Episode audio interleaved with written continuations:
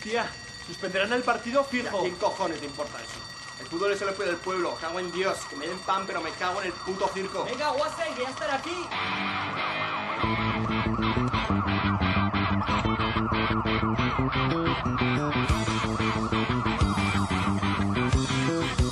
¡Todos los hinchas! Bienvenidas y bienvenidos a este, el primer capítulo del podcast La Revuelta del Fútbol, un espacio de conversación sobre fútbol y política.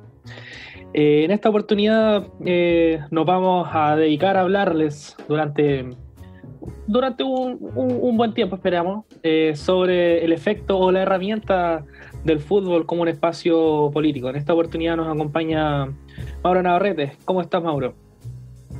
Hola, José. Eh, estamos bien, pasando la cuarentena, ya llevamos meses recluidos, esperamos salir pronto y que todo esté bien para todos y todas. Eh, voy a presentarme, si les parece. Eh, soy sociólogo de la Academia de Humanismo Cristiano. Eh, actualmente soy estudiante de magíster de la Chile. Soy integrante del grupo de investigación en deporte actividad física y sociedad. Y bueno, eso en cuanto como al currículum, porque en mi área investigativa mi- tengo, he desarrollado o me autodesarrollado en el campo de los estudios del, del deporte. Eh, más que nada porque desde hace unos años que me vienen interesando los estudios sociales del deporte, me fui haciendo camino, conociendo otras personas, dialogando, y después fue todo derivando hacia la sociología política del deporte. Entonces, ahí, y ahí me quedé totalmente. Ese es mi, mi interés actual y porque desarrollé una investigación en un club social y deportivo de Puente Alto que me permitió como especializarme también en, en esta área. Y actualmente lo que me tiene aquí con ustedes es este interés por estudiar el fútbol y la política y particularmente a, a las barras y, y a la política. Muy bien, Mauro. Bueno, la sociología política del deporte es algo que nos convoca. También nos acompaña Axel Caro. Axel, ¿cómo estás? Bien aquí intentando, al igual que todo, yo creo sobre- sobrevivir a este encierro que ya se prolonga varios meses. Pero, pero bien, bien y con, con mucha expectativa de que podamos discutir cosas interesantes en este podcast, sobre todo de una relación, digamos, no muy tocada en general, que es fútbol y política. Mm, también aprovecho de como extenderme para presentarme. Eh, mi nombre es Axel Caro, soy sociólogo de la Academia de Humanismo Cristiano. Eh, mi interés básicamente por el, por el tema por el tema fútbol, por el tema barrismo, por el tema la dimensión política, uno lo puede rastrear o, o- está precisamente a partir de la revuelta del 18 de. Eh, digamos, palpar ese fenómeno eh, y donde tuve la oportunidad un poco de escribir sobre eso, precisamente con Mauro, eh, me, me- me ha permitido como adentrarme en este, en este ámbito como de análisis. Pero principalmente eso, José. Genial. Bueno, tomo la posta de presentaciones para terminar con esta ronda. Eh, bueno, yo soy José Marín, soy cientista político de la Universidad Católica. Bueno, también tengo magíster en sociología de la misma universidad. Y formo parte también del Centro de Estudios Sociales y Políticos del Club Social y Deportivo Colo Colo, específicamente dentro del área de fútbol y política. O deporte y política más bien. Y justamente ese es el tema que nos convoca hoy. Eh, les quiero hacer la primera pregunta inicial de este podcast y de este capítulo. ¿Por qué el fútbol es una herramienta política? ¿Quién va? ¿Tú, Axel? Juegue. ¿Yo? Mauro, Ah. dale tú. Qué, qué interesante pregunta, bien, bien amplia y, y difícil de entrarle, pero vamos, vamos, que se puede. Eh, el fútbol, eh, fútbol como herramienta política. El fútbol es una práctica social que está integrada por personas, por personas de diversas edades, género, nacionalidades, ¿no es cierto? Eh, y se puede entender ahí que estas personas tienen proyectos de vida, proyectos de cultura, de sociedad, que se entrelazan, se entretejen. Y el fútbol desde sus eh, orígenes, en la Inglaterra industrial, siglo XIX, eh, se, esparció, se esparcieron los sports que se llamaban a, a distintos lugares del mundo, la- a los principales puertos latinoamericanos.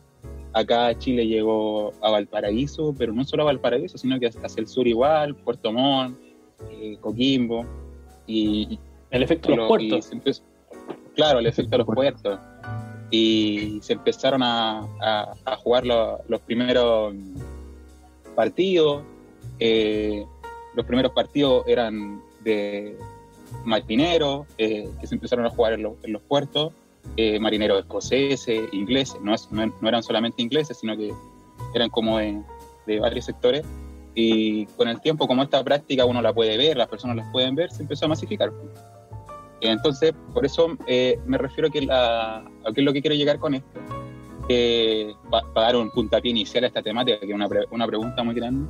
El fútbol es una práctica social y como, como práctica social que está integrada por personas, personas que pueden, pueden estar viendo, personas que pueden estar jugando, personas que pueden estar dirigiendo, personas que pueden actualmente como nosotros o como ustedes que nos pueden estar escuchando, que también son parte porque pueden estar viendo un partido desde su casa, desde su sillón, con su familia. Entonces, es una práctica social y que hoy en pleno siglo XXI condiciona eh, mucho el diario vivir. Y, quiero terminar un poco también eh, diciendo que esto, esto permite entender al, al fútbol como una práctica política, que sea una práctica social y que hayan distintas personas participando, órdenes, hace que las personas que realizan la práctica o la, la organizan, la lleven a cabo, eh, le den un cierto uso a este deporte. Y esto es bastante interesante porque si uno analiza la historia, me voy a referir a la del siglo XX, eh, en distintos puntos de la historia, en regímenes totalitarios, fascistas o desarrollistas o no lo sé, o dictadura, en Chile particularmente el caso de la, de la selección en- con Pinochet, el caso con el partido fantasma, no sé si lo recuerdan. Claro que con- sí. la- con la Unión Soviética allá y acá, con el gol de la vergüenza de Chamaco Valdés. Eh, nada, nada contra Chamaco, la verdad. Nada, nada. Es que no, hay que, no, no se puede tener mala Eh, chamaco. pero. Creo que el sobrino era mejor, pero no sé. Eso, eso- eso no me compete a mí. Eh, eh, pero claro, ahí hay un uso de- del, del deporte y del fútbol, claramente. Y, pero también esto me permite hacer el contrapié, porque si bien se puede usar de una manera, también se puede usar de varias maneras. Eh, yo mi investigación la realicé con un club de, de Puente Alto y ellos ocupaban el, el fútbol como un espacio de socialización para transmitir otros valores dentro de un contexto de una sociedad neoliberal que promueve el individualismo, promueve la despolitización, promueve la, a- que la comunidad se, se disuelva, el sentido de comunidad y de pertenencia. Entonces los cabros y cabras, y viejos, viejas, y niños, niños, y lo que uno les dice los cabros chicos y todo eso, todos convergían en un mismo espacio de, fraternidad y de la construcción de, de otro mundo posible, con, un- con una cultura particular y, ¿por qué no decirlo?, con una cultura política también. Si también había un proyecto político. Me refiero a proyecto político cuando hay un proyecto que busca disputar el orden social. Claro. Eh, y que tiene herramientas, que, y esto es lo interesante, que tiene como herramienta el fútbol. Su proyecto político tenía como herramienta el fútbol. Entonces, eh, eso. eh, es- espero haber como abordado un poco a, grandes rasgos esta gran pregunta, pero tiro la, la pelota ahí, o un centro, no sé, lo que quieran. Bueno, yo lo recibo y ju- justamente para, para mencionar eh, que yo hago la lectura de que el fútbol se puede dividir en distintas capas. Por un lado tenemos los espectadores, que son aquellas personas que compran su suscripción eh, hacia un canal que transmite los derechos deportivos, en este caso, por ejemplo, en el caso chileno, el canal del fútbol, eh, altamente conocido por todos y todas que, que- somos chilenos en el fondo está la clase dirigente, que es un espacio también en disputa histórica. Eh, los primeros, bueno, los grandes clubes deportivos y sociales contenían, valga la redundancia, ese poder social. En el fondo eran más que eh, solamente un espacio de confluencia para juntar a los cabros chicos cabros chicas que jugaban a la pelota el fin de semana en el fútbol amateur. Eh, es un espacio donde también se hacían eventos, eh, se organizaban eh, rifas, se organizaban bingos, eh, distintas actividades en el fondo que tienen un, cara- un carácter sociopolítico bien potente. Sin embargo, eso- ese espacio entró en disputa cuando empezó a surgir todo este tema del fútbol negocio y eso creo que es una cuestión que ahí es donde el, primer punto de quiebre que tiene el, fútbol como, como un espacio político. Creo que el fútbol va más allá del, del evento mismo de jugar a la pelota. Eh, el fútbol eh, engloba distintos espacios, y engloba también pasiones, y creo, y ahí me, me detengo un poco y, y le doy un poco la, la- el, el, el relevo al Axel para que comentemos un poco esto. Eh, el, el hecho de que los hinchas se organizan, por ejemplo, el hecho de que los hinchas participen dentro del, del- del- no sé, porque tengan la actividad, incluso la organización identitaria de decir, mira, nosotros nos juntamos en la Galería Norte, Galería Sur, en el Codo, Codo Norte, Codo Sur, etcétera, significa que ahí tienes una organización política, significa que ahí tienes un espacio de identificación, un espacio de conglomeración de distintas identidades. Y eso significa que también, eh, y lo hemos visto ya durante el último tiempo, sea un espacio también de crítica social, porque finalmente eh, en, en Chile particularmente, y bueno, y, y podemos decir también que en gran parte del mundo, el hincha del fútbol eh, es, eh, entra dentro de este engranaje de los excluidos. Eh, y ahí qui- quisiera que comentáramos un poco sobre eso. Eh, cómo el fútbol dentro de las distintas asociaciones del poder eh, se manifiesta como una herramienta política. Axel, ¿qué opinas tú de eso? Sí, yo creo que muy para seguir como en la línea y lo que como tu interpelación, digamos, eh, yo creo que, por ejemplo, el tema de las barras organizadas en Chile, o sea, si uno rastrea un poco como el surgimiento, su, su origen, digamos, nacen, nacen, digamos, en un periodo bastante politizado, que es el término de la dictadura prácticamente tanto los trabajos como la garra blanca surgen a propósito como de procesos quizás de exclusión también de la juventud popular y que esa juventud popular encuentra un nicho, un lugar de pertenencia, un lugar identitario, un lugar de, colectividad, ¿verdad? Y, y surge este fenómeno, digamos, que parte como de la academia, digamos, de esa época, de, de los 90, ¿verdad? Antropólogos definían rápidamente como barra brava, ¿verdad? Y, y hacían toda una tipología al respecto, pero en el fondo el su origen, pese a que quizá el término barra brava es un poco apolitizador, ¿verdad? Claro. Eh, en su origen está fuertemente vinculado con un proceso político. O sea, Cómo las barras en su momento se vincularon como a la resistencia a la dictadura o expresaron como su posición política al respecto. Yo creo que yo creo que en el fondo la evidencia histórica, por así decirlo, demuestra o confirma eh, el valor social que comentaba, por ejemplo, Mago, ¿ya? como este valor asociativo, como práctica, y, y también no solo, porque a veces cuando uno habla de fútbol uno se tiende como a, a centrar como en los futbolistas, ¿verdad? En lo que pasa en el espectáculo, y uno rápidamente, su, su primer referente respecto a eso es como el periodismo, ¿cachai? Pero cuando uno lo, lo, aborda quizás más sociológicamente, ¿verdad? O, atiende su dimensión social, uno puede encontrar rápidamente eh, cómo el fútbol tiene fuertes ligaciones con, con la reflexividad política, con lo colectivo. Yo creo que, yo creo que la historia ha, ha demostrado y más bien como los medios de comunicación han tendido a no observar quizás esa dimensión del fútbol. O sea, claro, Sí. fútbol. Y, y es súper interesante, por ejemplo, eh, tomo un poco respecto al, al carácter histórico. Eh, un poco para el, para el dato, y creo que también eh, si ustedes tienen datos podemos empezar a, a mencionarlos, pero la primera vez que se escuchó eh, en un- con muchas personas el iba a caer la dictadura de Pinochet fue la en, en la despedida de Carlos Caselli. Eh, cuando eh, toda la barra, todo el estadio comenzó a cantar a, a- unísono casi, eh, iba a caer la dictadura Pinochet. Y ahí empezó a surgir un nuevo movimiento eh, reaccionario eh, a, la, a, la dictadura eh, predominante durante ese, ese, ese periodo. Sin ir más lejos, eh, empieza, empieza a cantar todo el estadio y se corta la luz llamativamente. Ya nadie puede ver y se tuvieron que ir. Entonces, como que existen distintas coyunturas que llaman mucho la atención. Y respecto a ese tema de, de- la dicotomía que tú bien, bien mencionas, respecto al tema de hablar de barra brava, eh, va mucho, va muy vinculado a, a la concepción eh, del aguante que se, se, se, caracteriza, por ejemplo, se caracterizó durante los años 80 en, en Argentina, tomando como el relevo de esa expresión del barra brava.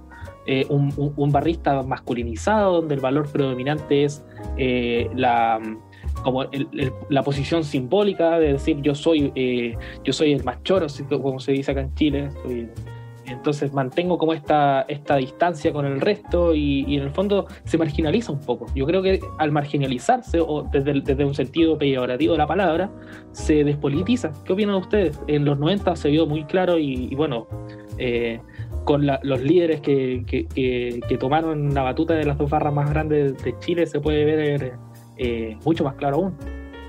Sí, eh, agarro la, la pelota. Eh, yo creo que que también para poder entender este fenómeno hay que dar cuenta del contexto en que estábamos viviendo. Este traspaso de o transición con entre comillas, podríamos decir, me atrevo a decirlo, y creo que lo comparten, una, una transición que a la democracia que significó sostener una democracia protegida, sin participación eh, social, dejando los movimientos sociales de lado. Y no solamente eso, sino que todos los movimientos sociales que habían impulsado como la salida del, de Pinochet y como lo decía José, en esta la, la despedida de, de Caselli, el iba a caer, iba a caer, esos movimientos fueron eh, por parte de la concertación, que eran partidos de centro izquierda, eh, fueron desmovilizados, despolitizados, desarticulados. Hubo uno, se creó un, un, un, departamento especial que se conoce como la oficina, eh, que esta, esta persona que de ahí, Burgo, eh, Gonzalo, Chilen, Chilen, apellido Chilen, todavía forman parte del sistema político actual vigente, que todavía estamos en la transición, entonces eh, ¿qué, ¿qué, querían ellos? Era eh, una despolitización de, de, la sociedad civil eh, para proteger una, el, el, modelo económico, el libre mercado. Y, y, nos vendieron a todo el cuento de la alegría ya viene, ¿cachai? Y se conformó en base a ello una, en todo este contexto, espero que nos sirva, eh, se conformó una, una pseudo política igual, pues pseudo, pseudo política en el sentido que nos hacían creer que a, había debate dentro del, de lo político, de proyectos en los 90, principios de los 90, pero no se tocaba nada sobre el modelo económico. Era más que nada una política, como dice Maulián, analfabeta, sin proyecto ideológico. No sé. Sí, yo creo que precisamente, Mauro, perdona que te interrumpa, eh, pero yo creo que precisamente lo que tú decís es muy... Yo creo que, yo creo que podría como explicar un poco cómo fue que las barras que en algún momento, eh, como los de abajo, la garra blanca, se identificaron fuertemente con la resistencia a la dictadura, como, como en los 90, 2000, eh, como que ese, digamos, como esa claridad del conflicto, de un conflicto, ¿cachai? Como la, la reflexividad política se pierde, ¿cachai? Y como que se pareciera como disolverse en el aire y como había mencionado el José, vuelven como a liderar estos grupos, eh, no sé, liderazgos que están más vinculados a sectores de derecha y fuertemente vinculados, por ejemplo, a Pinochet, como el caso, el caso de Pancho Mal. Yo creo que precisamente ese diseño institucional que margina un poco los sectores populares, ¿verdad? Que podían poner en peligro la estabilidad de, de la transición. Quizá en ese esfuerzo, ¿verdad? eh, se produce un poco este como viraje ideológico, por así decirlo, o, o, o apaciguamiento de las aguas, ¿cachai? Y donde efectivamente como eh, el, el, barrismo y la, y la dimensión política eh, pareciera como distanciarse, desarticularse. ¿Qué pensáis tú, José, al respecto? Y, y, sí, y sin, y sin, ir más lejos, yo lo, les voy a traer a colación una conversación que tuve con un, un barrista de, lo, de los old school, que una vez me dijo, nosotros íbamos tan bien durante las, primeras, o sea, durante los finales de los 80, cuando estábamos ahí movilizando en el estadio, se presentaban las primeras consignas políticas contra el dictador, hasta que empezaron a meter la cumbia en las barras. Y yo le pregunté, ¿y qué significa eso? ¿Qué significa meter la cumbia? Me dijo, empezó a meter la droga, empezaron a tomar la batuta otros otros eh, personajes que no tenían, veían el espacio de la camiseta como como muy desde el sentido, el, yo defiendo mi trapo y mi trapo se, se queda acá, eh, y, y- y mi trapo se defiende a muerte, entonces tenemos que buscar un rival, tenemos que buscar un- un- una, alguien con quien representarnos, con quien pelear. Y ahí surgen las rivalidades. Las rivalidades que pasa, traspasaban lo deportivo en el fondo. Ahí empiezan a surgir estas matanzas durante los años 90, fueron bien, bien caóticas estas, estas matanzas entre, entre hinchadas. po. O sea, ir a un clásico era, era en el fondo a que, te, a que te llegara una piedra o que finalmente pasara un mal rato para mucha gente. Y empezaron como a tomarse atribuciones eh, que en el fondo traspasaban un poco lo- lo- los objetivos iniciales desde los cuales se forman las barras. Y eso fue la interpretación que al menos este compañero, eh, cuando yo hablé con él, me, me- me dio. Y encontré bastante interesante.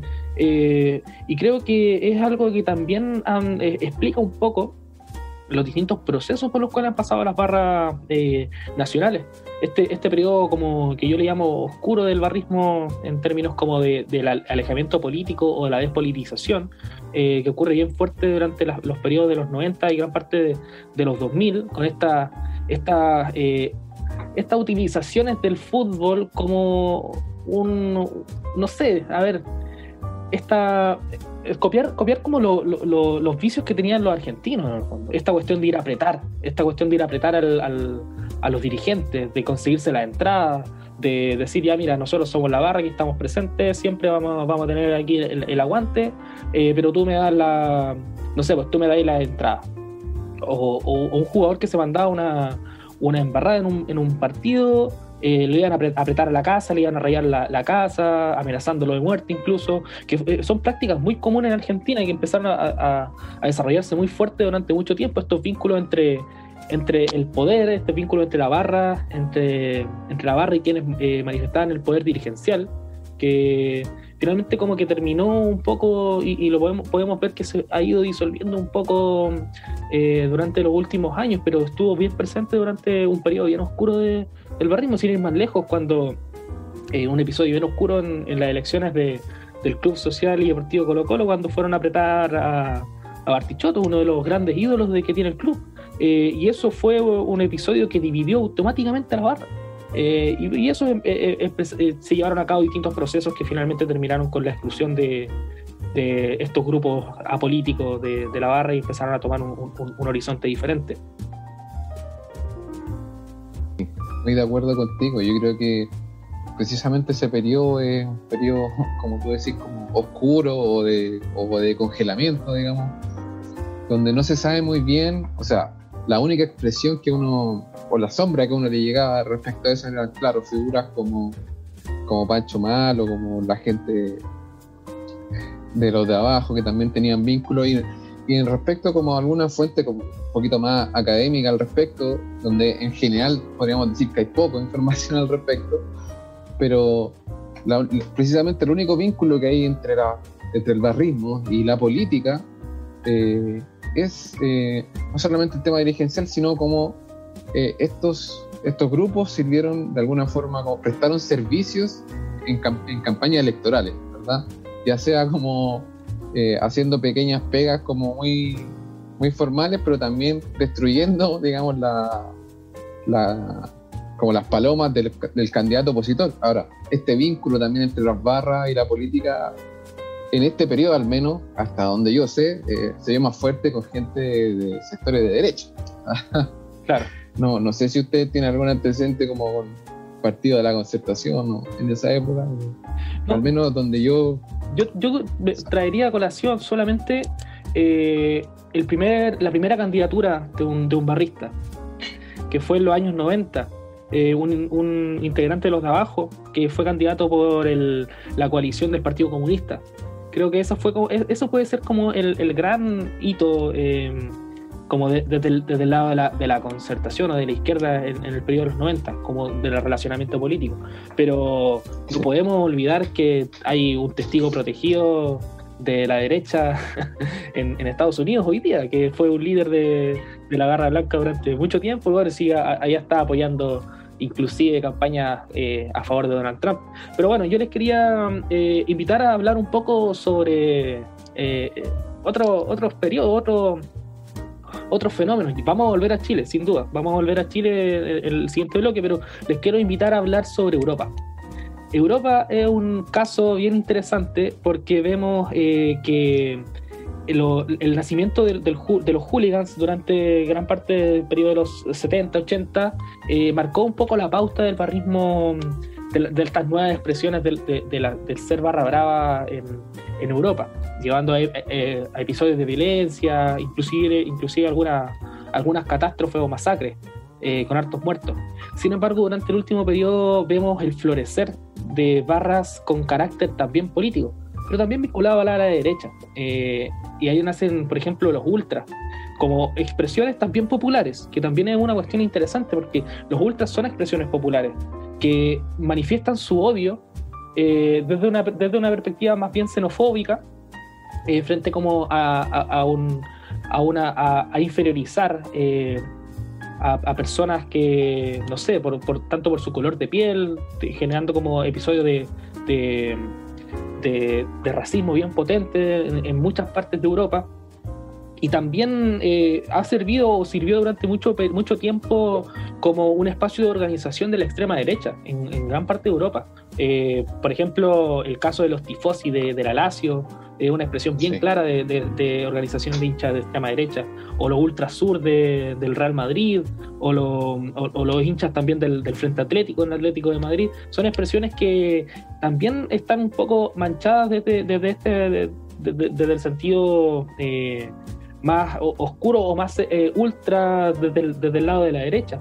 Sin embargo, han existido o existen también manifestaciones de, de hinchas u organizaciones de hinchas que apelan a un, a una, a un sentido más antifascista, más, eh, más de inclusión hacia el migrante, más de apelar a- y- y criticar la homofobia, criticar la xenofobia que muchos eh, de estos grupos eh, ultras de derecha expresaban. Y existen también como estas proliferaciones de, organizaciones de hinchas más antifascistas, como el, caso icónico del, del- club San Pauli en, en- Alemania, de la segunda división de Alemania, de eh, Unión Berlín, por ejemplo, también en Alemania, el Celtic de Escocia, Olympique de Marsella, Rayo Vallecano.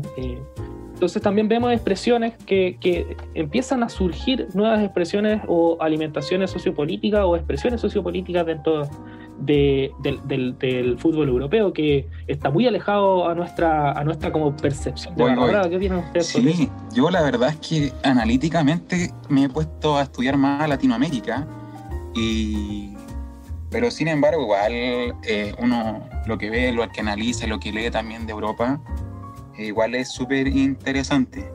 Eh, como dato, en lo que hablaba José de, lo- de los hooligans 70, 80, las primeras, creo que es el fenómeno que origina la sociología del deporte como tal, porque eh, becan a tipo, eh, ahí le, le dan plata, el, Claro. el- el gobierno británico le da plata a, a, a mi compadre, que se me va el nombre, a, Nor, a Norbert Elías, a Eric... ¿Ah? Sí, po. Y a Eric Dunning y a su, otro, a su compadre, No, para, Elías, para estudiar que a Norbert Elías. sí. empezaron a estudiar y empezaron a lanzar artículos, etcétera, sobre este fenómeno nuevo que aparecía y que había que saber quiénes, quiénes eran, qué querían, para dónde iba la cosa, este nuevo fenómeno social. Y, y bueno, eso se terminó transformando en un libro. Entonces, es como uno de, los- de los pilares para estudiar eh, sociología del deporte, que es deporte y ocio en el proceso civilizatorio. Eh, bueno, ese era el, el dato. Eh, con respecto a lo que nombraba eh, José, sí, eh, cuando yo veo esto es como lo ultra, eh, siempre me imagino así como la, la frase del, de Gramsci sobre los monstruos, así como un mundo nuevo está por venir, pero en- entre el, entre el antiguo mundo y el nuevo mundo aparecen los monstruos, así como que me quedo con, esa imagen, como que sí, po, yo- uno tiende a ver a lo popular como eh, herramienta de, cambio, pero en lo popular igual nos topamos con estos monstruos, ¿cachai? Ahí están los monstruos que, que, que nos hablaban. Y, y sí, yo sé de, de episodios terribles. Uno podría estar aquí hablando todo el día sobre... Lo, por- en un año normal, la- digo normal en el sentido de que no se corta el fútbol por la pandemia, eh, pero tenéis casos de, sobre todo hacia, los hacia jugadores de origen africano, gritos, le lanzan comida. Eh, al propio Dani Alves una vez que le lanzaron un plátano, que fue muy, muy interesante, no recuerdo qué... Al Dani Alves, sí. Sí, no, sí. Eh, podríamos es dedicar, terrible. podríamos Los mismos dedicar un próximo jugadores capítulo también, sí, específico jugadores a hablar que- sobre Ultra. Eh, que también, me gusta eso. sí, po, y, que, y que se podría decir, o yo me atrevería a decir que tienen un vínculo por serio con los ultras.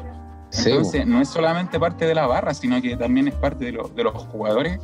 Y, y no sé eh, hacia dónde nos lleva eso, la verdad. Yo me, da, me dan miedo esos monstruos así, pero a la vez que hay que erradicar.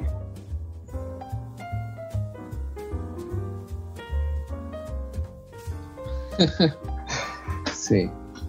hay gente trabajando muy fuerte para, para esa erradicación y, y creo que también podemos hablar un poco de eso. So- En el fondo, si bien Mauro mencionaba que existen algunos futbolistas de, de derecha como Paolo Di Caño, Cristian Aviati, incluso que, o, o el mismo Gianluigi Buffon que expresó en algún momento simpatía hacia el fascismo. Eh, existen también futbolistas de izquierda y hay un libro de Quique Peinado que es súper interesante respecto a eso y lo recomiendo para, para los, quienes nos escuchan. Eh, trata ju- justamente de futbolistas de izquierda. Y ahí da el caso de, Eric Cantona, por ejemplo, y, ese, y esa patada al fascismo bien ilustre. O, o los casos, por ejemplo, de- de- del, del clásico del Atlético de Bilbao con la Real Sociedad en, en- en el País Vasco en, plena, en pleno periodos bien, bien álgidos de, de- revueltas sociales en el País Vasco, por ejemplo. Y, y también están estas expresiones antifascistas que en, en Europa han, han aparecido han aparecido de hecho incluso en un sentido institucional. El caso de San Pauli, el, otro fútbol es posible, es un caso bien, bien interesante. Eh, o, ejemplos más populares como el, caso del Rayo Vallecano en España, o inclusive eh, asociaciones directas entre un equipo de fútbol y un partido político, como el caso del Livorno con el Partido Comunista Italiano. Son episodios, son fenómenos en el fondo que nacen también, nacen como en, en el sentido de reacción para atrapar este monstruo, pero también nacen como una alternativa. ¿Qué opinas tú, Axel, respecto a esta alternativa de, de, hinchas atacando el monstruo? Sí, sí, o sea, recuerdo en el caso latinoamericano, que de pronto quizás no es tan directo como si bien está la discusión allá en Europa, pero pienso por ejemplo en, en, en Corinthians, en Corinthians, ¿verdad? Con Sócrates, con el doctor Sócrates y su experiencia de democracia corintiana y cómo hay detrás, detrás de esa forma de organización también un proyecto político concreto, ¿verdad? Siento que a partir de ahí, digamos, como se juegan un poco a partir de las organizaciones como proyectos políticos, expresiones políticas, y pero también reflexionar un poco porque a propósito de la dimensión social del fútbol, también como, como muchas veces clubes son antagónicos en la medida en que representan, digamos, de alguna forma a, las, a clases sociales, ¿verdad? Como tenemos en el caso quizás chileno, la Universidad Católica quizás se engloba un poco la representación como el sector más pudiente del país, ¿verdad? Y quizás Colo Colo un, un sector más popular, ¿verdad? Del país, pero esa, esa diferencia, digamos, se puede como identificar en, yo creo que en todas las ligas. En Inglaterra recuerdo el City con el United, por ejemplo, clubes obreros versus clubes más aristocráticos y, así. Pienso también en Argentina, los millonarios, ¿verdad? En Colombia también lo mismo, parecido. Yo creo que en ese sentido como se, dan se dan como estas lógicas antagonistas porque precisamente el fútbol es un poco, no, no diría que es un poco, no diría que es reflejo de lo social simplemente, pero sí los actores que participan en él no, no al entrar al estadio eh, se vinculan de lo social, finalmente. no, no es un individuo aislado, sino que sí que digamos, con red y vínculo en otra estructura social, entonces como que porta consigo ideología, etcétera, experiencia histórica, en ese sentido. Y bueno, y la historia misma como que deposita peso sobre los clubes, por ejemplo, a propósito de esa experiencia. Sí.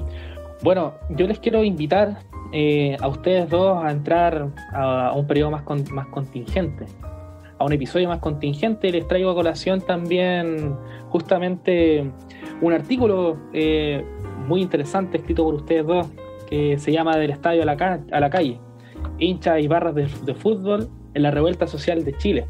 Hablemos un poco sobre eso, sobre la revuelta social de Chile. Ustedes depositan ahí gran parte de su... de- eh, un escrito súper interesante sobre la explicación del fenómeno, del fenómeno de la revuelta de octubre. Un fenómeno que llamó mucho la atención, especialmente por la alta presencia de hinchas del fútbol en las calles. ¿Nos pueden comentar un poco más de eso? Sí, eh, bueno, yo creo que lo primero que hay que decir que el escrito nace desde, el- desde que nosotros, yo y Axel, estábamos en la misma calle, ahí mismo. No estábamos en, en el, en el escritorio, estábamos ahí en la revuelta. Claro. Estábamos ahí, observación participante. Pero también eh, algo que gatilla el artículo, y estos son como los- las nociones antes de entrar a la cancha, antes de hablar del artículo, hablar un poco de cómo se origina, para que los se entiendan.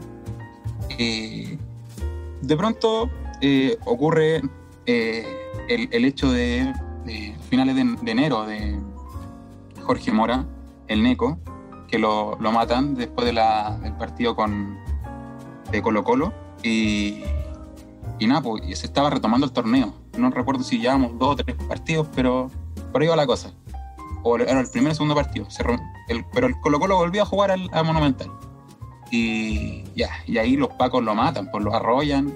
Digo arrollan porque no solamente lo atropellaron, sino que lo arrollaron. Eh, y nada, pues eso como que nos dejó reflexiones con Axel, así como ya, eh, si ya teníamos tentativas de escribir algo, eh, lo que pasó en enero y en febrero fue como, hubo un, como lo hicieron las tesis también, pues, las tesis marcaron un hito en el movimiento en un, en un cierto mes, en un episodio. Bueno, los hinchas los marcaron también, pues, ¿cachai? En, en enero y febrero. Entonces dijimos, ya, pues, ¿qué tenemos? ¿Cómo lo hacemos? Y ahí nos tiramos, ¿qué problemática surge? ¿Por, por qué estos tipos y tipas de las barras están aquí? ¿Por qué salir a la revuelta? ¿Qué, qué sentido tiene? Así, ¿qué buscan? Y ahí eh, nos lanzamos y yo, el escrito está en dos partes, eh, dos partes grandes, que lo articulan preguntas, que ahí no, no- nos preguntábamos más que nada esto mismo, por qué salir en- a, la, revuelta, cuál es su relación con, con la política, eh, por qué es visto, tratado como un enemigo del orden público, de la autoridad. eh, y la primera parte del escrito es una- como una bitácora sociológica que hace una recapitulación de todos los hechos y pone la participación de la hincha de los barras en dos momentos. En dos momentos. eh, que es el momento de no, como no vamos a pelear más entre nosotros, como de, de- la unión entre los barras. Y, y un segundo momento que, claro, pues el asesinato de a- al Neco lo pusimos como grandes rasgos porque el escrito contempló desde la revuelta desde octubre hasta febrero o marzo. Y, y ahí, bueno, para no llevarme toda la, la ganancia, le paso la, la pelota al Axel igual. po. Eh, no sé, ese es como el primer momento. El segundo momento ya es más teórico, donde ahí con Axel conversamos eh, esto es para comprenderlo de, como desde, la- desde las ciencias sociales, este fenómeno. Sí, y creo que ese era como nuestro mayor interés, poder dar como una explicación a- aprovechando las herramientas que, que uno tiene, ¿verdad? Más allá de ser un simple espectador de lo que está sucediendo y ver cómo las barras organizadas se tomaban Plaza Dignidad, ¿verdad?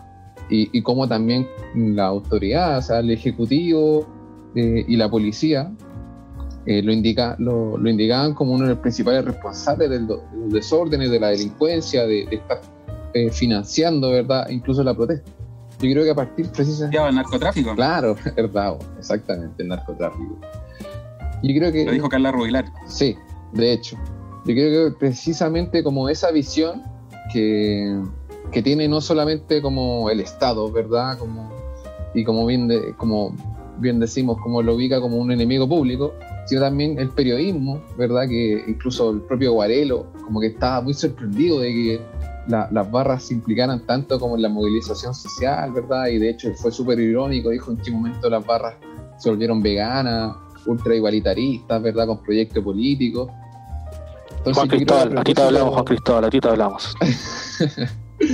Yo creo que a propósito de, de- de esa palabra, ¿verdad? De ese discurso que tiene el periodismo y donde Guarelo es como el niño símbolo de, de aquello, eh, es preciso una reflexión al respecto, ¿verdad? Yo creo que una pregunta fundamental que, o una herramienta fundamental que propone como la teoría, ¿verdad? Que es eh, como no quedarse con la apariencia, sino ir a preguntarse por las relaciones sociales que están detrás y la conflictividad que está detrás de este fenómeno, ¿verdad? Que puede ser el fenómeno tanto de la violencia como el fenómeno de la politicidad. Entonces, a partir de esa pregunta, ¿verdad? Como nosotros intentamos como eh, plantear un poco una hipótesis que tiene que ver con cómo, cómo explicar esto no simplemente como algo espontáneo, sino como un proceso de largo alcance que y ahí digamos, tiene diferente alcance. Uno podría plantear incluso como desde el origen social de los clubes, pero nosotros lo situamos particularmente desde el 2010-2011, donde de alguna forma se da como un cambio de siglo y donde se produce un mayor nivel o un mayor grado de politicidad de la sociedad en general. Y ahí hay como informes del PNUD que dan un poco cuenta de eso. Pero también hay... ¿Puedo ahí eh, agregar algo, no? Sí, dale más. Acompañarte para que no te la lleves solo, pues, Sí. si te estás llevando toda la hagamos la pared, hagamos la pared. Creo que el artículo lo escribimos entre los dos, Dale nomás, dale porque nomás. se me olvide la bibliografía. Pero no importa. Dale nomás. No, no era el dato, porque Katia Araujo habla de como del abuso, la, la lógica del abuso, ¿cachai? Como que te, te aburriste, ¿cachai? Eh, Mario García habla del, del despertar de la sociedad, ¿cachai? De una ciudadanía o de la sociedad civil cansada de, de décadas de políticas neoliberales, ¿cachai? Como que, o sea, están escribiendo, po. Carlos Ruiz habla de, de una serie de movilización social desde finales de los 90, principios del 2000, que extraña arduamente el 2011, pero que no, no es algo de, aislado de la nada. Y así, Sí, o sea, Un- yo creo que eso... para acompañar lo que hablaba Sí, Axel. yo creo que eso demuestra como la, la diversidad de actores que nombraste, ¿verdad? Te faltó incluir a Mayor, pero yo creo que esa diversidad yo creo que confirma el punto. O sea, hay, hay un cambio, no, no sé si de siglo, pero hay un cambio profundo, ¿verdad? hay un cambio societal que, que tiene que ver con mayores grados de politicidad y mayores grados de democraticidad, ¿verdad? De exigencia, de igualdad de trato, con el término araujista, ¿verdad? De Katia Araujo donde se pone en sospecha precisamente la jerarquía, formas de operar, ¿cachai? Y a precisa- precisamente a partir del 2010-2011 eh, surge también un montón de experiencia dentro de la organización de las barras, por ejemplo, Asamblea Hinchas Azules, ¿verdad? Una experiencia que intenta como introducir formas de, de organización más asamblearias, más como horizontalizadas. También, más años posteriores, surgen experiencias como la eh, cómo el feminismo se introduce dentro de la- del ámbito del marrismo, ¿cachai? Y genera como opinión feministas que van a criticar una serie de prácticas así como más o menos inherentes que tiene como el machismo en el fútbol, ¿verdad? Y, y- y a propósito de todas esas como crítica organizacional de, lo que fue ese periodo oscuro que conversamos hace un rato, como esta cuestión de la verticalidad, el liderazgo, incluso yo creo que se critica un poco como la derechización que tuvo por un momento como el barrismo o esas lógicas clientelares instrumentales. Bueno, pero eso para un poco explicar eh, cómo, cómo, cómo es que los cabros terminan en Plaza de Dignidad siendo como la, digamos, la comparsa, en, en cierto, no en sentido peyorativo, ¿verdad? Siendo como protagonistas de ese espacio. Y, sí, dale, José. Termina la idea, termina la idea. Ah, es que, es que me iba a lanzar ya con la segunda parte que escribimos, que era a propósito como de los enemigos públicos. Que yo creo que eh, era importante analizar cómo, digamos, la, la autoridad estatal, ¿verdad? Eh, los órganos de inteligencia, los órganos policiales, eh, van configurando y van, digamos, fundamentando un actor social, ¿verdad? Como un, un bueno, decir las palabras que utilizamos, un enemigo público o, en palabras citando al presidente Piñera como enemigo poderoso, ¿verdad? Es como ese gran significante donde entran todos, donde, donde entran los narcos, entran la- el, el barrismo, las barras bravas, entran los anarquistas, entran los secundarios, ¿cachai? y entra todo aquel que en ese momento salió a protestar. Bueno, en esta segunda parte nosotros planteamos algunas cosas eh, que un poco el análisis es en el fondo dar cuenta de cómo eh, el poder eh, va construyendo a su propio enemigo, ¿verdad?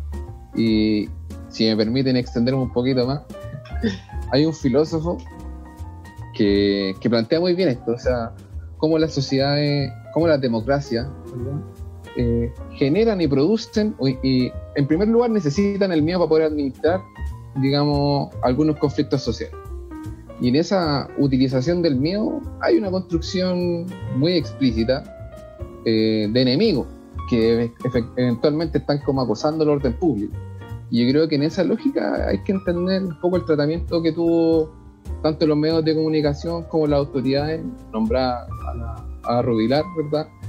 Que tiene unas cuñas así como muy precisas al respecto, pero también hay mucho igual de invención en eso, porque yo les cuento como esta cuestión, a propósito del proceso de investigación que estábamos llevando a cabo, yo pedí por transparencia el informe donde se daba cuenta que Carabinero había identificado, eh, había cruzado información, había identificado como principales actores a diferentes barras. Pero lo pedí por transparencia y me dijeron que el informe que había sido presentado por el medio de la tercera, eh, ese informe no existía.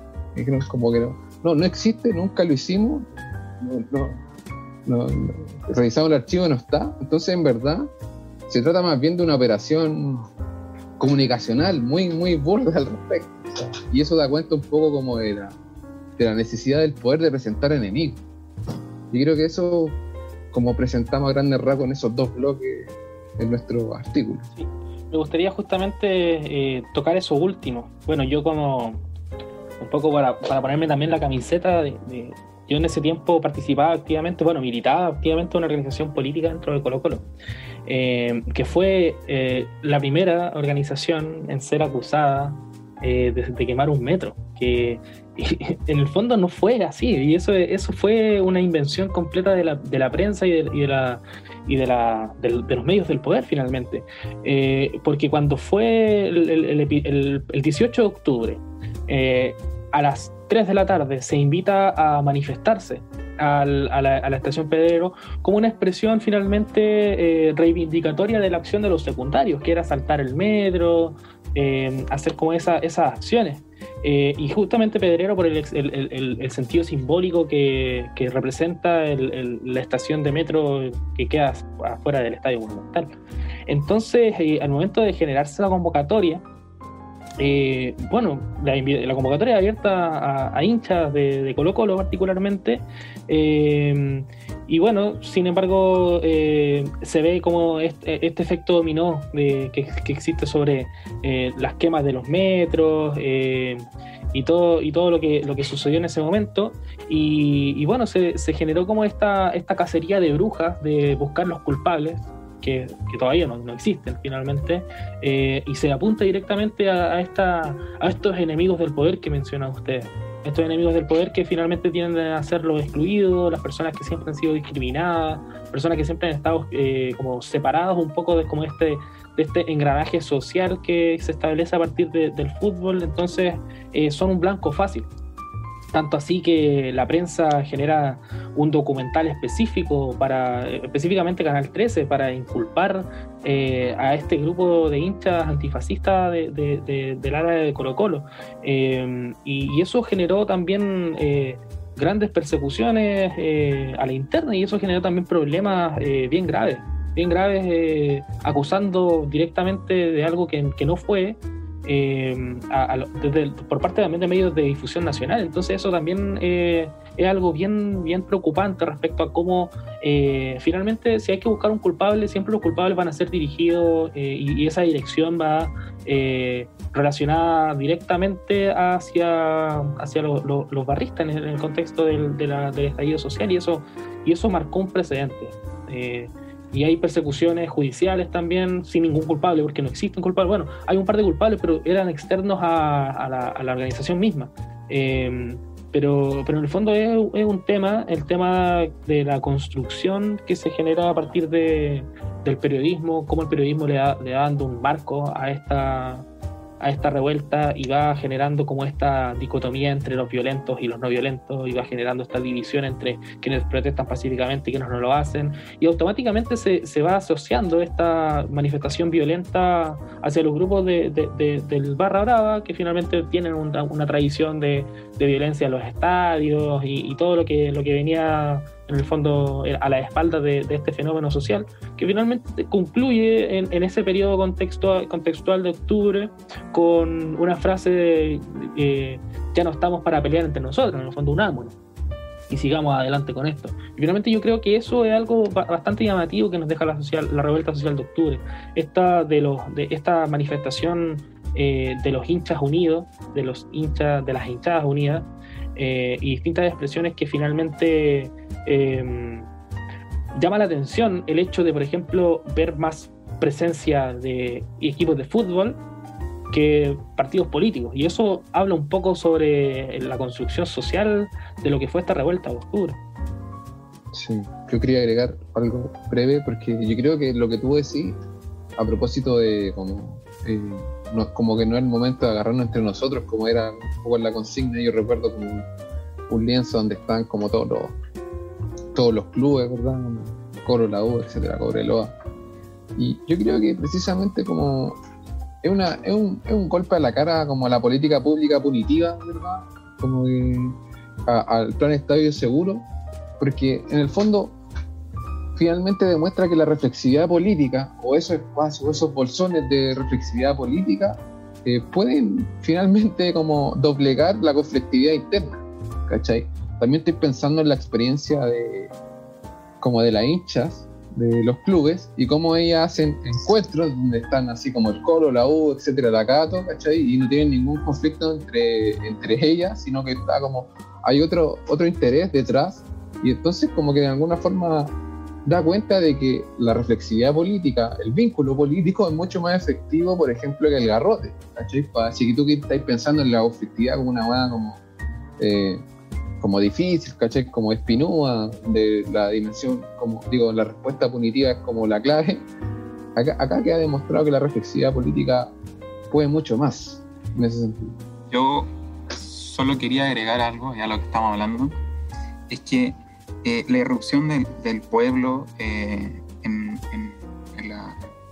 la, normalidad, en el, orden, corrió el lenguaje de, lo posible, corrió el cerco de lo imaginable. Así. Yo nunca me habría imaginado ciertas cosas y pasaron. Y, empezaron a pasar desde octubre. Eh, me refiero a cosas como, claro, lo, de los barras, lo de los hinchas. Eh, tanta gente también movilizada. Esto de que no, hubiera como una vocería, un representante como de algún eh, movimiento político, sindical o partido, no sé. Como que lo, lo característico de un movimiento social, en definitiva y eso hacía que esta revuelta eh, pusiera en tensión al orden y a la institucionalidad. Y, la institucionalidad, y digo esto, ¿sabéis por, ¿sabéis por qué lo digo? Porque lo encapuchado y todo hace unos años era, eran, no sé, pues se le apuntaba con el dedo, se les pifiaba, ¿cachai? Pero en la revuelta los encapuchados eran compañeros defendiendo a la movilización, ¿cachai? Era como eran los primera línea, que esta romantización que se hace un poco el término, pero eran los, los combativos, pues, ¿cachai? Ya no eran fumables, de hecho, los presentaban como, la aplaudían, es una cuestión casi eh, interesante, pero como todos sabemos, eh, el, el, gobierno eh, o el Estado y la institucionalidad necesita gobernabilidad a través de sus policías, necesita la gobernabilidad, entonces tenía que identificar a, un enemigo, ¿cachai? A un, un sujeto, claro. Primera línea de por sí, los narcos de por sí, y así fue variando. Llegó a los hinchas de por sí, lo que hablaba el José, eh, a, la organización que participaba él, también la persiguieron, porque necesitaban eh, demostrar eh, de partida que había un grupo organizado, financiado por los extraterrestres de, de Venezuela, de China, no sé de dónde, pero que estaba que orquestó esto, que, se organizó para quemar todas las estaciones de metro y no sé, quería, no sé, como dijo la, Cecilia, la, la, Cecilia Morel, que la apretaron tanto que ella quería dar una cuota de sus privilegios, pues, ¿cachai? Como, y ella apuntaba hacia, extraterrestres, hacia los aliens, y, y, no sé, y digo esto porque eso era lo que estábamos viviendo. Ahora estamos un poco entre con un podríamos decirlo así, con un entretiempo. Así. En, en jerga futbolística estamos como en- por un tema de, de, de salubridad, por una pandemia global que nadie tampoco la pensó que venía. Eh, yo pensé que era un resfriado y se acababa, pero no, no, nos pilló de golpe a todos. Ha llegado para quedarse. Sí, pues, bien fuerte. Y por lo visto nos queda un buen rato más, así que. Pero eso, ese era el, ese era el clima del, del momento. A eso estábamos jugando. Ese era nuestro partido. Oigan, eh, les invito a pasar al, tercer ítem. Esta es una conversa interesante eh, y, se puede alargar mucho. Pero les invito a pasar al tercer ítem sobre una fecha que nos convoca, que está muy cercana. eh, eh, bueno, estamos en octubre y en octubre es inevitable hablar sobre la memoria, sobre lo que fue la dictadura sangrienta de, Pinochet, que nos, nos tuvo durante varios años envuelto y donde el fútbol tampoco se, se vio ajeno a, esta, a, este, involucra, a este involucramiento. Eh, hablemos sobre fútbol, sobre política y sobre memoria. Muy bien. Eh, ¿Quién abre los fuegos? Juegue. Yo tengo recomendaciones, tengo. Quizás soy el chico documental, no sé. Pero Démosle, pa. ya, démosle. Eso es importante. démosle. Bueno, eh, lo que yo sé al respecto es que, y aquí el José me lo puede confirmar porque es el hincha en cuestión, el golpe llega el 73, el 11 de septiembre. En el mes de junio hubo un intento de golpe que se llama el tanquetazo, eh, pero también ese año se jugó, jugaba Colo Colo, y Colo Colo tenía buen, buen equipo, creo. Creo, no sé, no lo no, no indagaba más allá. Creo que estaba Caselli y de ahí no sé. Eh, Bueno, te, te puedo, te puedo decir que es uno de los mejores equipos de la historia de Colo Colo, eh, con una final evidentemente robada y que compro- se comprobó el robo final eh, que le dio el triunfo a Independiente en ese año y que, bueno, de hecho está documentado en, en el lib- en un libro súper interesante llamado Colo Colo 73, el equipo que retrasó el golpe. Claro, sí. sí.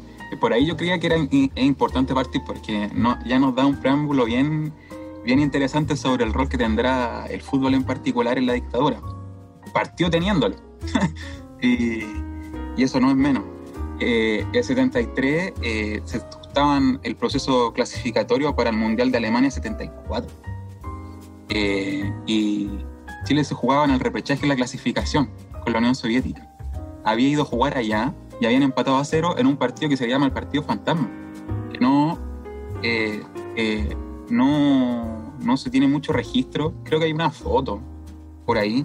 Bueno, todo esto que estoy hablando ahora lo pueden eh, ver en, hay, un, hay un documental que se llama La pelota sí se mancha, o un reportaje documental que dura 30 minutos, pero eh, o si quieren mano me escuchan, bueno, no sé, pero esa es la... lo- yo se lo voy a decir. Eh, el partido de vuelta se jugaba en Chile.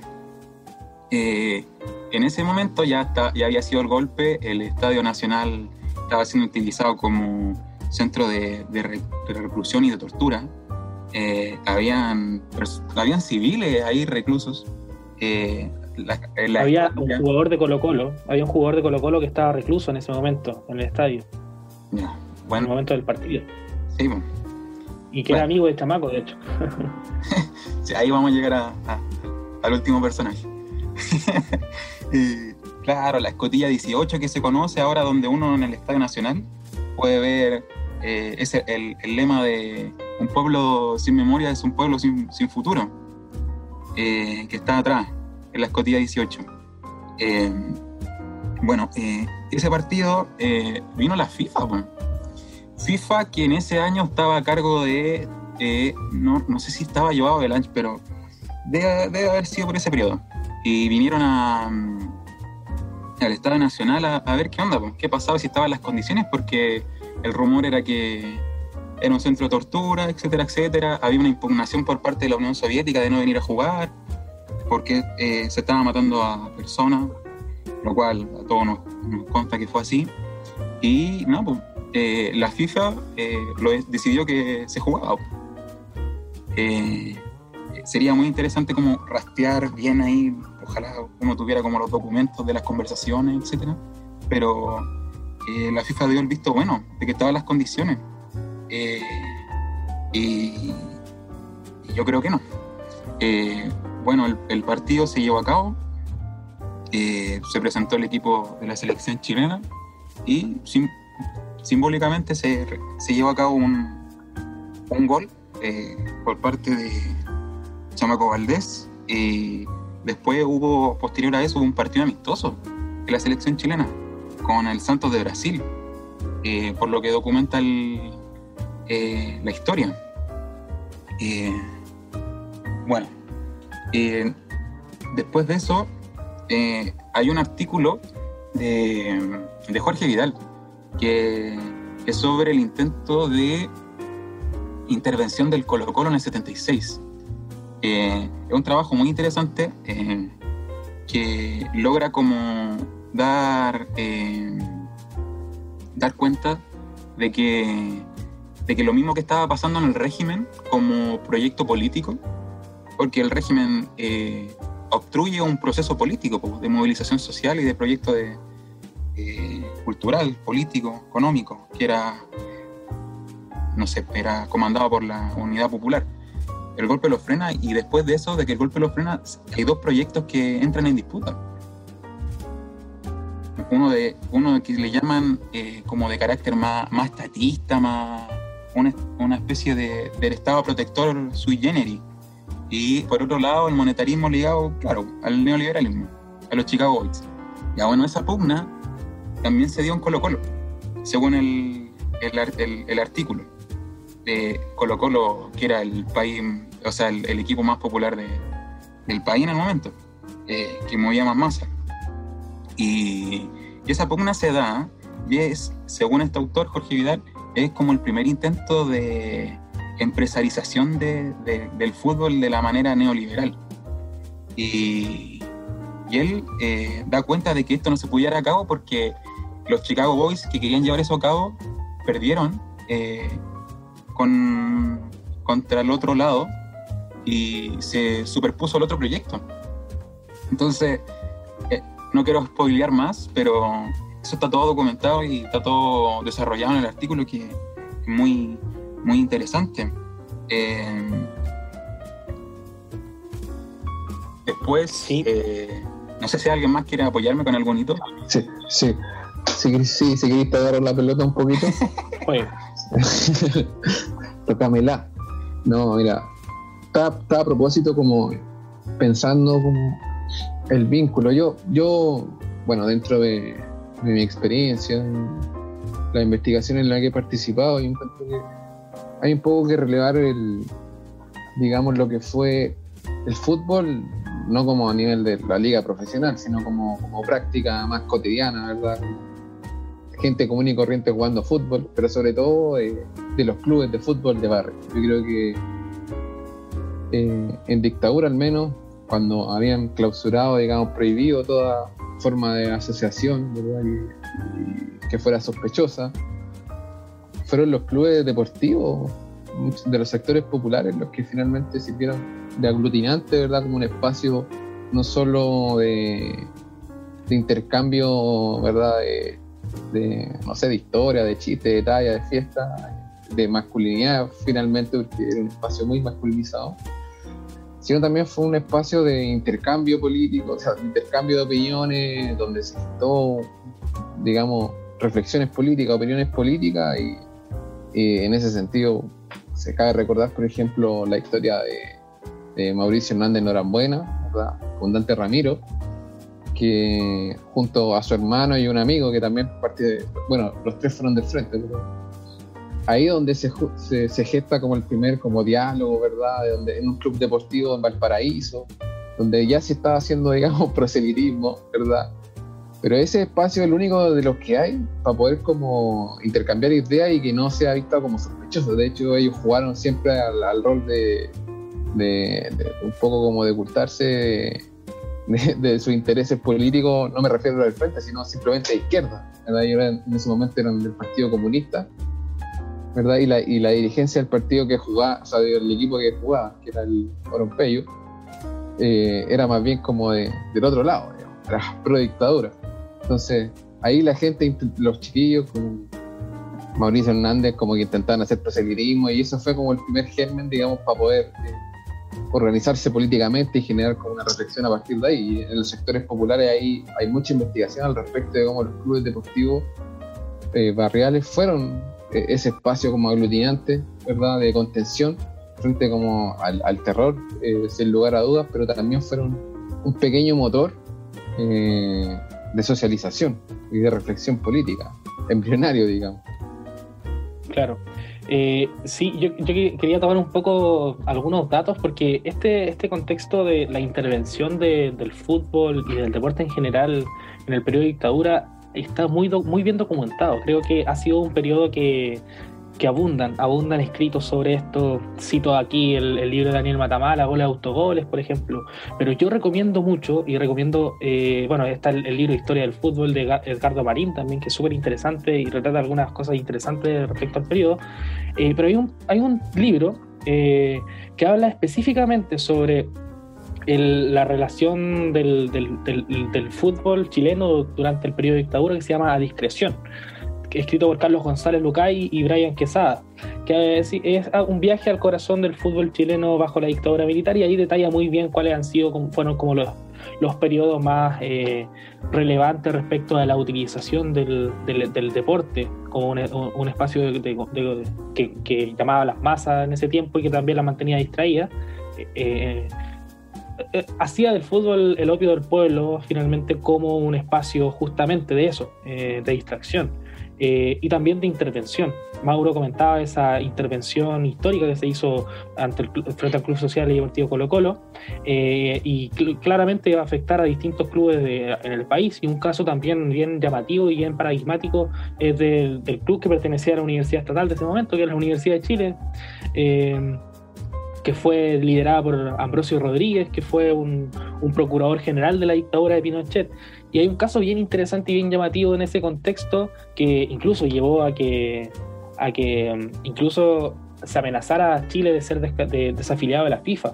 Esta, vinculación de un, de un- de un líder directo de, de la dictadura, un, un representante directo de un gobierno siendo presidente de un club, en el, caso de Ambrosio Rodríguez. Y hay un caso bien interesante porque eh, en el libro se retrata algo, algo muy llamativo, que fue cuando eh, la U iba a contratar al técnico Luis Santibáñez, en el año 82 creo que fue. Y, y hay una cita bien llamativa, se las voy a leer. Eh, como que lo citaron a la moneda, en una entrevista, una conversación con Ambrosio Rodríguez, dice, una vez nos citaron a la moneda para que firmara la U, en la U, el técnico Lucho Santibáñez. Y nos encontramos en un patio con el general Pinochet. Me llamó a un lado y me dijo, ¿para qué lo traen acá a firmar por la Chile sabiendo que yo soy guanderino? en el fondo como que eh, eh, retrata también en como esta, esta vinculación directa que tiene como, mira, el la dictadura hizo esto. Lo agarró, lo abrazó y dijo, esto es mío. No quiero que nadie se meta en esto. Y por eso es interesante lo que mencionábamos al comienzo, que esta, cuando se empezaron a, empezaron a aparecer los primeros cánticos en contra de la dictadura de Pino- de Pinochet en los mismos estadios de fútbol, es que le metiendo, se estaba metiendo en el terreno que ellos tenían controlado eh, y que no querían soltar y fue uno de los primeros espacios de intervención. Si después de las universidades, los clubes de fútbol fueron los primeros que se intervinieron.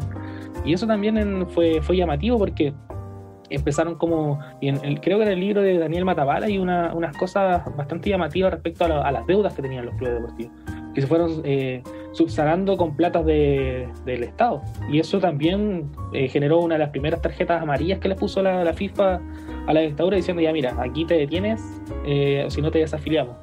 Eh, para mezclar un poco esta, esta como intervención del poder directo en, en, en el fútbol eh, y que tra- trajo réditos positivos para muchos países, por ejemplo, como lo, lo mencionaba al comienzo, eh, Italia eh, ganó un mundial en una dictadura, eh, Argentina ganó un mundial en una dictadura, Chile no iba a tener un mundial porque no iban a celebrar un mundial en Chile en ese contexto, eh, porque ya se venía el mundial del 62 hace un tiempo atrás, entonces era complejo. Pero, pero claro, esta intromisión de, del, esta intromisión de la dictadura en, en los clubes de fútbol generó también un caos a la interna. eh, sin ir más lejos, el, el- el- este, el dictador se autoproclamó presidente designado de Colo Colo durante un tiempo y socio vitalicio, eh, que después de una batalla bien importante que hicimos los socios y socias del club eh, lo logramos sacar de, todos los registros de- del padrón eh, del club eh, hace unos años atrás en una, en una batalla bien, bien llamativa y bien interesante porque él, eh, bueno, en los clubes populares, la U y Colo Colo, acumulaban a gran parte de las masas que se que tenían que mantener controladas. Entonces eran los espacios de intervención predilectos para, para una dictadura militar. Y esta, bueno, y, también esta, esta, esta mitología respecto al, al anuncio eh, con bombo y platillos de previo al plebiscito eh, de salida de, de Pinochet cuando dice que va a donar muchos millones de dólares para construcción del estadio, cosa que nunca fue así, nunca llegaron, nunca llegaron esas platas, ningún registro existió porque finalmente perdió la elección. Perdió la elección, entonces no, no mandó ninguna, ninguna plata y finalmente el estadio se terminó de construir después de varios años eh, después de eso. Entonces vemos distintos episodios eh, de intromisión eh, de la dictadura en, el espacio de- del fútbol que son bastante llamativos, bastante interesantes. O también hay, hay un hecho bien particular, que hay una figura que es Carlos Caselli, que se le recuerda como eh, contrario al, al régimen dictatorial, que bueno, fue así, pero él igual participó de la, de la propaganda del, del sistema de, de la AFP, ¿cachai? En su lanzamiento. Aparece, una, eh, aparece en una publicidad eh, Carlos Caselli como publicitando a una de estas administradoras. Entonces, igual eh, te da cuenta de, de, claro, dos cosas, de las complejidades, claro, del ser humano y eh, lo segundo, de la utilización de la, de la figura pública que nace del fútbol eh, para un cierto tipo de, de sociedad y de idea, porque estábamos en una sociedad que, como lo llamó el gran ministro José Piñera, las siete modernizaciones. Este programa inicial que parte del 75, si no mal no recuerdo, hacia adelante, y tiene una, una serie de, de intervenciones de- de- de los privados en áreas estatales que el, el Estado pasa a ser como... eh, se le quita injerencia de las áreas eh, públicas y sociales y entran privados. Y estoy hablando de, como decía el José, pues, educación, y bueno, salud, previsión, trabajo, etcétera, etcétera. Y, y eso, en ese, en ese contexto estábamos. Y, y pues, eh, quería también responderle un poco a, a Axel, que si estoy de acuerdo con él con lo que dice. Eh, ahí está el texto de Citizen and Sportman de la, de la Brenda Elsey, que habla del- de la ruptura del vínculo de la sociedad civil con la política y particularmente de los clubes que ella aborda en el 73. Pero habla así como de, de un... Ella habla de una ruptura eh, absoluta. Ahí hay que ver su, su tesis, pero a, mí lo que me gusta de ella es que analiza a los clubes deportivos, claro, propósito de que estamos viendo de fútbol y política y el fútbol como herramienta, ve a los clubes deportivos como un espacio o una escuela de ciudadana, ¿cachai? Como de politización de la, de la sociedad civil y que a lo largo del siglo XX, amén, va avanzando el siglo XX y los procesos políticos, la participación política va creciendo y la politización de la sociedad se, se relaciona hasta llegar hasta la década del 60, que es una década políticamente polarizada después de la, de la Revolución Cubana y, y del largo eh, conflicto de la, de la Guerra Fría, la agudización. Y bueno, después viene lo que todos conocemos, el golpe. Y, y ahí habla que, claro, esto, los clubes deportivos antes del 73, en el proceso de politización, lo más alto que llegaron, ella habla en una parte de que como que los clubes deportivos dejaron de ser como deportivos netamente, entendiendo que eh, los clubes no solamente son deportivos, sino que se entrecruza lo social, lo político, lo cultural y lo deportivo en unas mismas prácticas, en una misma organización. Eh, pero ella habla de que como que el, el, el, el asunto de, de, ir al club nomás a jugar o, o, organizarse para jugar y todo eso no murió, era, era ir a hablar de política, así, como, ¿qué vamos a hacer? Así como, ¿qué bandera vamos a tomar? ¿Para dónde vamos a ir? Y estaban en ese rollo hasta que pegó el golpe y algunos clubes desaparecieron, pues, algunos clubes de barrio desaparecieron con la dictadura. Eso yo creo que la historia, no sé, eh, no sé por qué faltan, yo de testimonios conozco varios, creo que es una tarea para nosotros y para, eh, como eh, desde las ciencias sociales, poder recuperar esa historia de esos clubes que desaparecieron con el golpe. Y eso, eso quería como aportar, no sé si mi jugada fue muy... Dio un mal pase, fue un zapallazo, como decimos en... Zapallas. Sí, es que hay mucho tema, como en- dentro como el periodo dictatorial hay mucho tema que tocar. Sí, Ahí el José se mandó unos datos y como todo un recorrido más institucional como de los clubes importante y también está, está esta otra dimensión quizás más, más local, más de barrio, más micro. Yo recuerdo incluso como en Puente Alto, yo soy de Puente Alto, eh, como había clubes que eran de la pequeña industria que había eh, en Puente Alto, de El Volcán, había una, había una pequeña industria que ocupaba la cancha de- del regimiento militar que había ahí.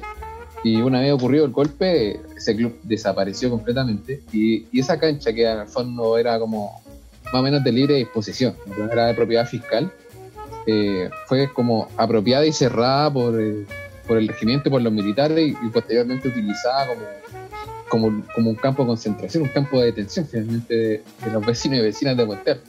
Entonces como que esa relación entre el fútbol, ¿verdad? Como práctica más local, ¿verdad? Y yo creo que queda muy bien expresado en la desaparición de los clubes que surgen en un Chile nacional popular, ¿verdad? De pequeña industria y, y que en el fondo desaparecen en este periodo dictatorial oscuro y que otra vez va a volver como a florecer otros clubes, ¿verdad? Como más, más ligados como a intereses económicos y, y incluso como sin historia, ¿verdad? O, o la administración de esos clubes como sin historia. Yo creo queremos que eso- a Arturo Vidal y Alexis Sánchez. Como la, la lógica. Oye, pero teníamos que ir a, a- Ahí tenemos una investigación, Pax, el otro artículo, el volcán. Ahí- Sí, ahí hay una. Hay una Sí, a propósito de esta conversa que se gesta aquí, obviamente tiramos una línea de investigación ahí. Yo creo, acá- que, yo creo que la experiencia de, de ese club, del volcán, eh, yo creo que sucedió en varias comunas del país. O sea, tiene que haber sucedido en varias comunas del país, como pequeños clubes de barrio desaparecieron finalmente a partir como de- del periodo represivo, o sea, la apropiación de espacio. Bueno, eso fue más evidente, pero también tiene que haber, yo estoy seguro, casos similares en otros lados. Sí, pues bueno, si los que nos estén escuchando, si quieren sumarse, o si saben de otro club, pues. sí. Mi mail es. ah, Bueno, eh, sin duda creo que los espacios de memoria nos dejan eh, harto para hablar, mucho para hablar y bueno, eh, creo que estamos ya un poquito pasaditos en el tiempo. Eh, nos entusiasmamos mucho. Sí, bueno, y, sin duda eh, nos abre espacio para conversar sobre muchos temas y, y esperamos que quienes nos escuchan nos sigan durante, durante este periodo porque vamos a estar hablando de hartos temas relacionados a- al fútbol y la política. Eh, por ahí si quieren que hablemos sobre, sobre otros deportes nos pueden, nos pueden indicar. Eh, seguirnos en, en- en las redes sociales también eh, cuando, cuando, cuando todo, cuando todo se fluya, recibir las recomendaciones, las críticas. eh, todo, todo, en el fondo. Axel, eh, palabras al Sí. cierre. Sí, yo quería como dejar de alguna forma como invitado a la gente que nos puede estar escuchando, ¿verdad? Es que la idea en el fondo de este podcast es un poco reflexionar muy, muy a palabra suelta como la relación que tiene el fútbol y la política. Y nada, les prometemos que vamos a traer invitados para poder discutir y conversar sobre esto, invitados importantes que tienen vínculos, que son expresiones de, de esta relación, ¿verdad? Y, pero también no solamente como como si esto se tratara, de un, se tratara de un programa así como estelar, vamos a traer famosos, ¿no? Sino también vamos a traer como experiencia de barrio, ¿verdad? Experiencia de clubes locales, experiencia más, más micro, para poder, eh, y experiencia de piño de, de barra a lo largo del país que puedan dar cuenta como su expresión política, el fenómeno político, en fin. Yo los dejo invitados para que sigan escuchando los capítulos de este podcast, que se viene bien bueno. Así que nada, Mauro, Sí. Bueno, aquí mi, mi función, no sé qué posición tengo en la cancha, pero creo que Axel es el 10. ¿O no? No, el José, yo creo. No, José, yo creo que él me quitó la camiseta. Yo creo. Sí, yo soy el, el hachero, como el 5, una cuestión así. bueno, Yo quedo ahí de, de aguatero, quedó bien. no, yo palabras de, de cierre y yo creo que hay que relevar la, la noción del, del fútbol como una herramienta, o el deporte como una herramienta en su generalidad. Lo digo por distintas experiencias también, que van desde el género, o desde de la diversidad sexual o de lo étnico. Eh, creo que es súper eh, relevante que se sepan, que se conozcan y que quienes nos estén escuchando y todo también eh, puedan acudir a esos espacios, pues, porque, eh, puta, eh, si algo me ha enseñado eh, la vida es que el deporte eh, eh, es un espacio de, de entretención, de jolgorio, de buena onda y de organizarse políticamente, etcétera. Pero también es una, es una forma de, de- de sentirse bien con uno mismo, de compartir con un otro, una otra en una sociedad sumamente individualizada, en donde nos quieren, y lo digo desde una perspectiva política, nos quieren en la casa viendo tele y comprando en el mall algunas cosas y de participación política, nada. Eh, dejémosela a la misma clase de siempre. Entonces yo lo, lo que la invitación que hago es que se entretengan, hagan política. eh, y ahí se identifiquen con algo que les gusta, género, diversidad sexual, etnia, o no sé, distintas cosas, o, o con proyectos políticos, no sé, más críticos. eh, pero esa es mi invitación, así que ese, ese es mi pase en profundidad de, del hachero. Eso. Bien. Bien, y, y bueno, eh, ya para ir cerrando, me gustaría eh, recalcar que el fútbol como expresión eh, política y popular es inherentemente político. Y quien te diga lo contrario no sabe nada de fútbol. Bueno, muchas gracias a ambos y hasta la próxima. Hasta próxima. Gracias, gracias.